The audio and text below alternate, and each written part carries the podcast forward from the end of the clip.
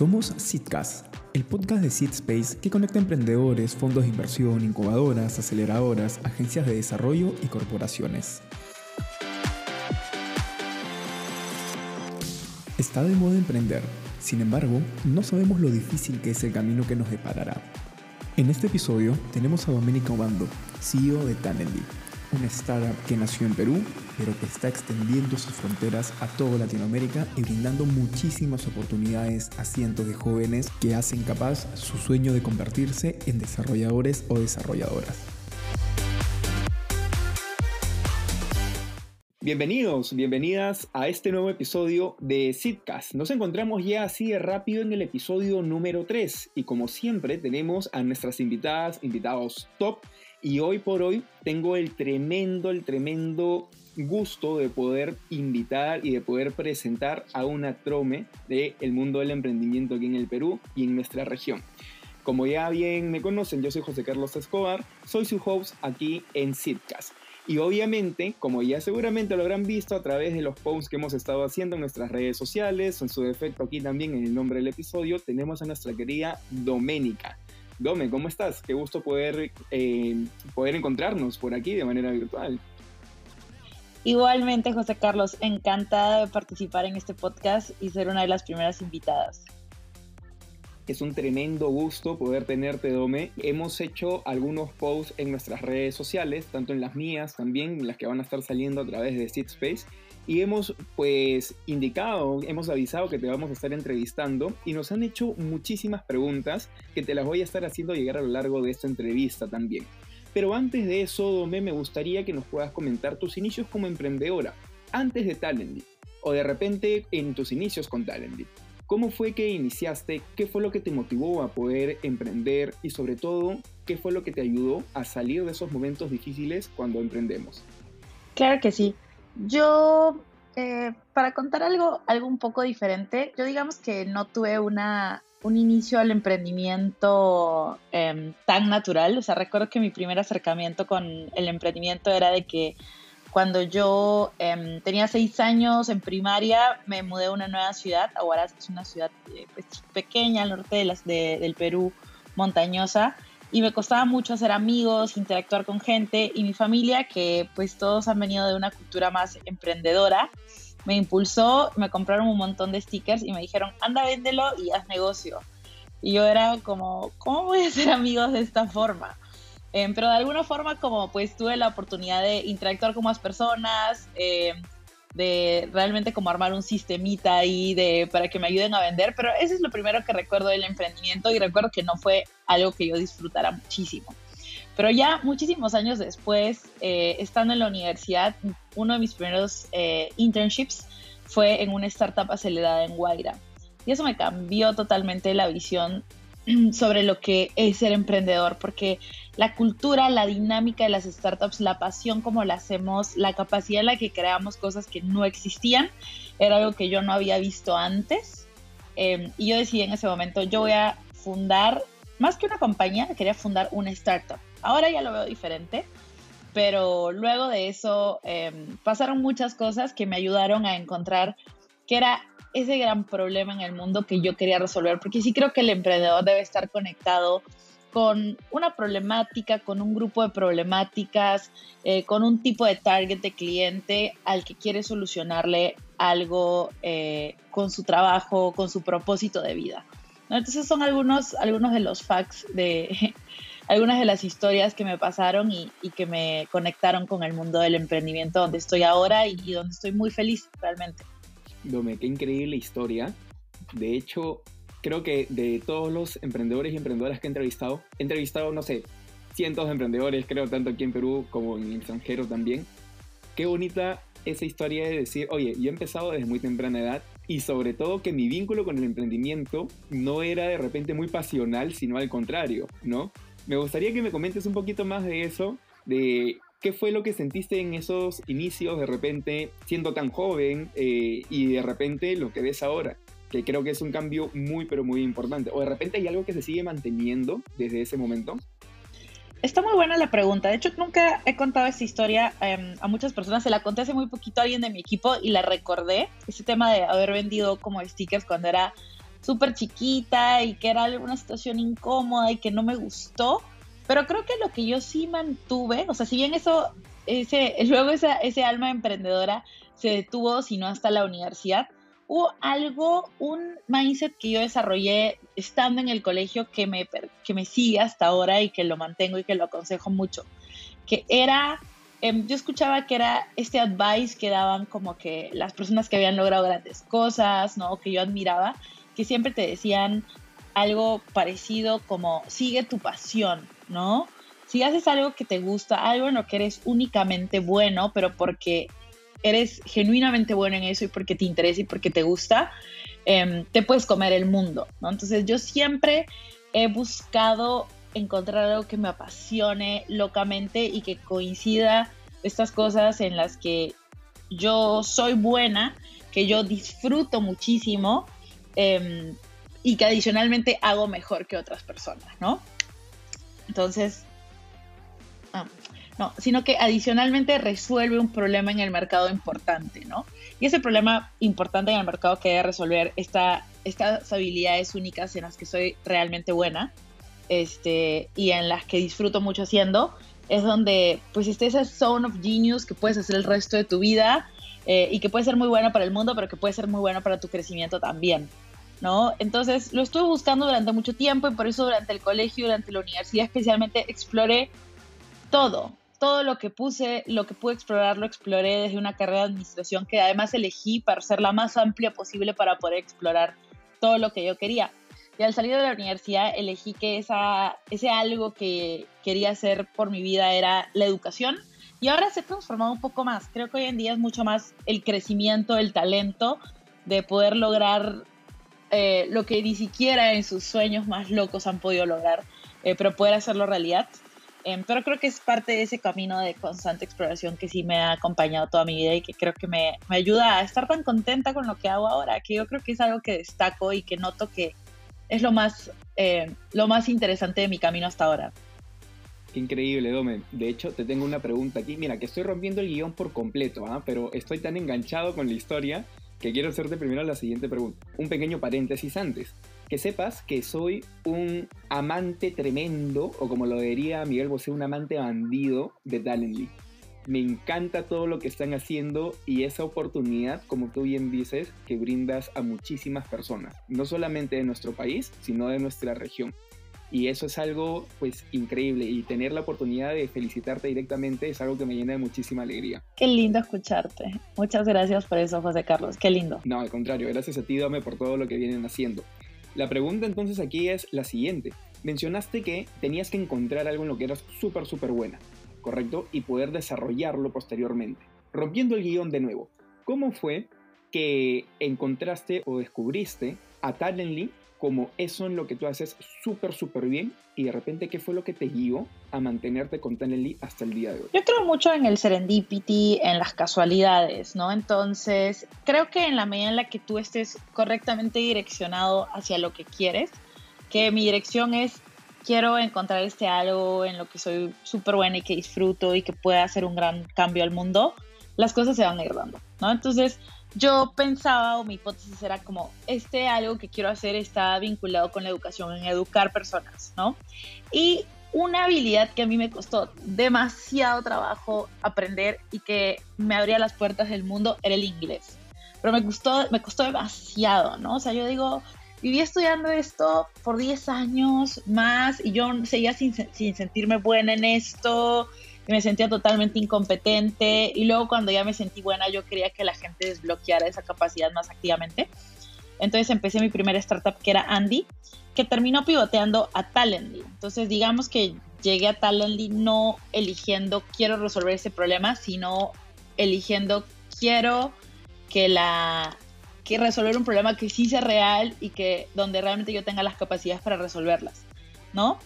Y inclusive cuando empezamos Talently y lo empezamos con mi socia Rox, que era eh, reclutadora tech, y mi, socio Christian, que es eh, self-taught developer, que quiere decir que aprendió software, eh, aprendió, aprendió ingeniería de software por su propia cuenta, ¿no? Eh, todo, de nuevo, había mucho serendipity, ¿no? Será como es el equipo perfectamente cuajado para poder resolver este problema.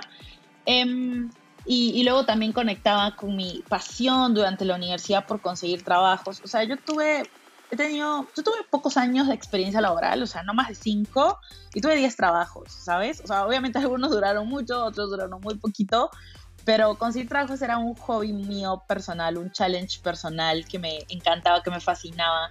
Eh, hacer CVs, hacer LinkedIn, ir a entrevistas, eh, todo ese proceso me fascinaba. Yo sabía que era un proceso que a la gente no le gustaba mucho, o sea, al contrario, a la gente odia conseguir trabajo porque es un estrés muy, eh, muy agresivo, por así decirlo, ¿no? entonces, creo que se juntaron muchas cosas, pero si te das cuenta es como más esa casualidad, teniendo esa dirección clara de yo quería hacer algo que amaba, terminé construyendo una empresa que ayudaba a personas a hacer algo que yo ya hacía bastante bien, em, pero que finalmente al seguir construyendo esa historia te vas armando tú también el propósito que te inspire, ¿no?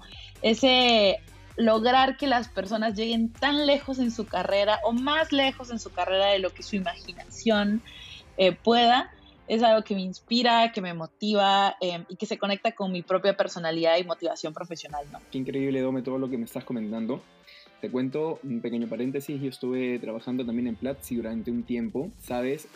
Comparto primero lo que dices, de que las startups se mueven súper, pero súper rápido. Y segundo, ese compromiso que tienes no solamente con tu producto, sino con tu comunidad y con lo que estás creando y la oportunidad que le das a las personas con tu propio producto, con tu propia solución. Yo creo que eso es algo que muchos emprendedores a veces dejan de lado y que se enfocan simplemente en poder hacer, hacer, hacer, pero dejan ese engagement, si queremos ponerlo así, eso que llega a conectar en realidad con tu audiencia. Entonces, Dome, te hago la siguiente pregunta. Ahora sí, regreso al guion que teníamos previsto. Hemos hablado ahorita de tu historia, hemos hablado de cómo conectar, hemos hablado de lo que Talently viene haciendo ahorita y cómo conecta pero hablemos de repente de los inicios de Talently. ¿Cómo fue que ustedes decidieron al momento de crear su propio MVP decir, necesitamos enfocarnos en este punto, en este punto o en este punto? Hablemos de repente a nivel de KPIs, hablemos de repente de, oye, yo necesitaba que sí o sí mi producto tenga estas características y se enfocaron en eso. ¿Cómo medían de repente el desarrollo de su MVP? ¿Cómo medían de repente el progreso que ustedes venían teniendo? Justo acabo de salir de, hace poquito de conversar con un emprendedor pues también en pre-seed, también con estas precisas preguntas. Así que creo que tengo bastante elaborado un poco ahí el tema. Pero básicamente creo que el MVP de cualquier startup tiene que resolver un problema grande y doloroso de un cliente y tienen que, eso es lo primero, antes de hacer ningún MVP es qué problema vamos a resolver. Tiene que ser un problema doloroso y tiene que ser un problema que dé plata. O sea, ¿no? Estamos en, un, en una región en Latinoamérica donde es muy improbable que empresas, digamos, redes sociales que van a monetizar en tres o cuatro o cinco años puedan existir o puedan ser financiadas, así que tenemos que también como que estar, saber de qué realidad partimos. Ojo que no es un advice para todos, pero al menos sí creo que es un advice válido para personas que están emprendiendo por primera vez. Entonces desarrollamos un MVP que realmente era un artículo de blog que hablaba de lo que queríamos hacer, ¿no? Decía, startup invierte en desarrolladores de software para ayudarlos a trabajar en empresas de Estados Unidos. Y luego te imaginarás como, pues básicamente era desarrollar eso, que era un poco cuáles eran los cursos que le íbamos a los desarrolladores, en cuánto tiempo iban a conseguir trabajo, en qué tipo de empresas y cómo se pagaba. Y luego era un inscríbete si te interesa. Entonces el primer MVP honestamente no se acerca para nada a un producto de tecnología. Es literalmente te picheo la idea en redacción y me aplicas si te interesa recibimos más de 100 aplicaciones en menos de 12 horas, o sea, porque publicamos esto a las 6, 7 de la noche en comunidades de desarrolladores, nada de pauta, o sea, nada de inversión, solo publicamos un post, eh, ¿sabes? Con un título atractivo, un contenido que llevaba hacia eso, pero que demostraba mucho conocimiento del target al que le estábamos hablando, y teníamos 100 personas interesadas. Entonces, ¿por qué estamos optimizando al momento de hacer un MVP? Validar que esto es interesante. Si eso tenía 10 aplicantes al día siguiente, posiblemente hubiera sido algo un poco más débil, pero esa abrumadora cantidad de aplicaciones nos hizo saber que estábamos con algo muy interesante entre manos. Ese fue el MVP y luego pues las prioridades fueron cambiando. Ahora lo que tenemos que hacer es seleccionar a las personas que mejor nos van a ayudar a probar este producto y construir un producto, pero lo primero era simplemente validar interés a los usuarios, que ese interés es que el problema que has identificado es doloroso, que la gente estaría dispuesta a pagar por ello y finalmente que la solución que tienes medio que hace sentido, porque la solución que sea que tengas al inicio va a cambiar mucho, mucho, mucho, muchísimo. Entonces empezar cualquier empresa por la solución es un gran error, todo empieza por el problema. Dímelo a mí que con Podit hemos hecho tres años de producción de podcast con un modelo, llamémosle convencional, pero ahora hemos roto todo porque estamos mudando y pivotando a la web 3. Entonces, imagínate, o sea, en serio, con lo que inicias, por más que digas, no, ya llevo dos, tres años así, no es necesariamente con lo que te vas a quedar, ¿sabes? Qué interesante que estés pasando por ese mismo proceso. Ya seguramente pronto nos vas a poder contar tú desde el otro lado cómo encontraste ese product marketing tan importante cuando una empresa inicia.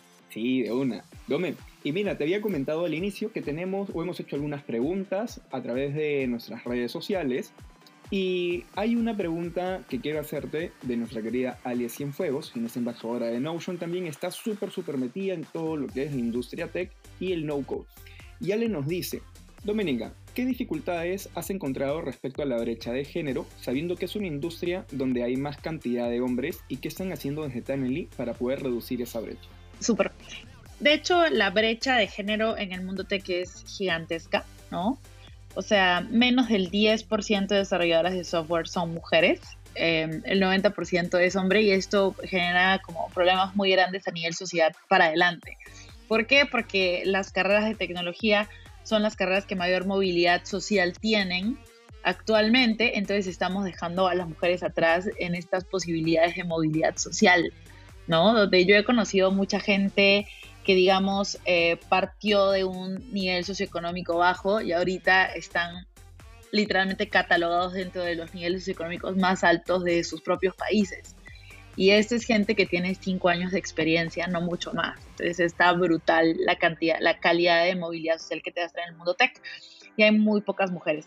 Nosotros hemos hecho em, desde, hace, desde, desde hace bastante tiempo como varias iniciativas. De hecho, cuando nosotros empezamos Talently, solo el 2% de aplicantes eran mujeres. Hoy en día el 20% de personas enroladas dentro de Talently son mujeres, así que estamos pues muy felices de haber roto esos números iniciales. Y creo que lo hacemos porque tenemos muchas campañas específicamente dedicadas a mujeres. Nosotros cuando el programa de Talently costaba tuition fee era gratis o teníamos muchas becas para mujeres.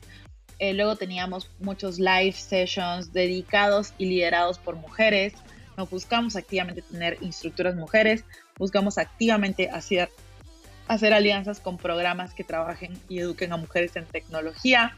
En PR buscamos posicionarnos mucho en la mente de las desarrolladoras, que no piensen que es un lugar em, solo para hombres. De hecho, es un lugar fundado por mujeres donde muy activamente queremos tener más mujeres en tecnología y, estamos dispuestos no solo a lo que ya hacemos, sino a escuchar otras formas de seguirnos involucrando y, participando y, realmente como haciendo un mundo, de la, un mundo de la tecnología más diverso, ¿no? Increíble. Nosotros hemos visto también muchísimas iniciativas de varias empresas intentando fomentar la adopción de tecnología, llamémosle en comunidades, eh, Girls in Tech si queremos ponerlo así. Pero viéndolo desde el otro punto de vista, desde el lado de las comunidades, ¿Qué tipo de iniciativa consideras que de repente deberían hacer las comunidades o deberían tener a lo mejor las mujeres tal vez para que se pueda seguir creciendo cada vez más em, su participación dentro de la industria tech o bueno, dentro de cualquier otra industria también, ¿no? Porque esto es transversal a muchas otras industrias. Es una buena pregunta porque es difícil y creo que excede mucho el tema de las comunidades, ¿no? O sea, creo que va mucho más por eh, sociedad en la que vivimos, o sea, va mucho más por los países, eh, realmente como en la educación primaria, estar como más participativos en este tipo de cosas. Creo que la mejor forma en la que las comunidades pueden comenzar a hacer cosas es trabajar también con otras instituciones que ven el tema de educación en tecnología para niñas en escuelas. O sea, creo que en la escuela es donde parte todo esto, luego cuando son adolescentes, en las universidades también de promover, pero creo que es un cambio muy estructural em, el que debe haber, y no solo depende de las comunidades, pero creo que mientras más, más chiquitas vayamos a, a, las, a las mujeres en tecnología, vamos a poder hacer un impacto también más grande. A mí me encanta cada vez que oigo iniciativas donde dicen debemos empezar desde la primaria y empezar a fomentar desde el emprendimiento la adopción de la tecnología y creo que me parece algo súper, pero súper importante. Entonces, Dome, aquí viene una siguiente pregunta de nuestra querida Vanessa Ramírez, llegó a través de LinkedIn y nos dice, ¿qué lecciones has aprendido tras crear Tandemly? Sí vi esa pregunta, la verdad es que tus posts estuvieron muy chéveres, mucha gente respondió. Grandes lecciones al iniciar Talently. Bueno, hay, hay una infinidad eh, de posibles lecciones, pero digamos que como emprendedor, ponerse a uno primero, ponerse a uno en el centro, o sea, casi siempre lo que pasa es que pones a la empresa en el centro y eso realmente es como estas instrucciones que te dan al subirte un avión, donde tú primero tienes que protegerte a ti, ¿no? Este, darte aire a ti antes de ayudar a otros. Entonces tú tienes que estar bien en todos los sentidos, ¿no? Física, emocional y financieramente antes de que una empresa realmente pueda ser exitosa, ¿no? Porque solamente es el reflejo de tú estar bien. Entonces, ponerse uno al centro es, eh, creo yo, lo más importante. Ser muy balanceado, ser muy balanceada con mi vida. Era algo que antes de tener una empresa, es como algo que siento que le dicen las personas cuando tienen un hijo, que es que antes de tener ese hijo como que uno se desbalanceaba, no se importaba tanto, pero para mí desde que tengo una empresa es muy importante hacer deporte, tener un psicólogo, sabes, tener eh, más tiempo con mi familia, em, ser yo mejor como persona, pero ni, ni siquiera desde el lado profesional, sino desde el lado como individual y personal, estar mejor yo. Em, creo que mi tercer gran aprendizaje, y esto es algo que creo que ya lo sabía desde antes, pero solo lo reafirmé, que siempre tengo que estar con personas más inteligentes que tú.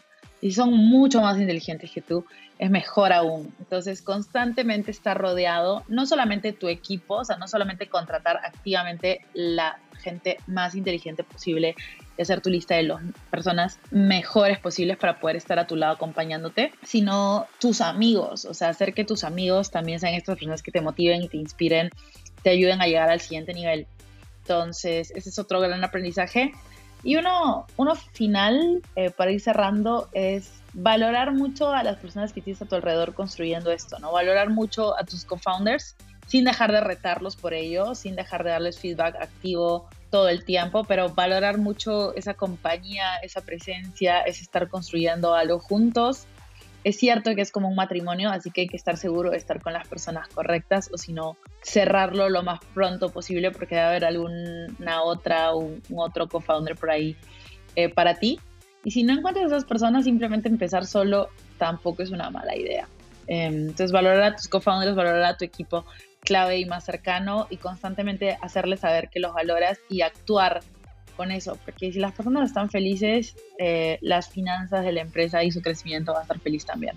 Qué importante esto que has comentado de tu startup es el reflejo de ti como persona y sobre todo cuando estás colaborando con otros co-founders también y lo importante que es estar alineados, alineadas, ¿no? Muchas veces dejamos de lado nuestro propio desarrollo porque toca enfocarse de repente en lo que está sucediendo en la empresa en este mismo instante, pero suscribo cada una de las palabras que has mencionado, desde el soporte que puedes tener a nivel personal, emocional, eh, psicológico, familiar y obviamente el profesional. Eso a fin de cuentas es lo que cultivas para que posteriormente puedas cosechar en tu propio negocio, en tu propio startup. Mira cómo estoy con las metáforas hoy día, ¿no? Tremendo.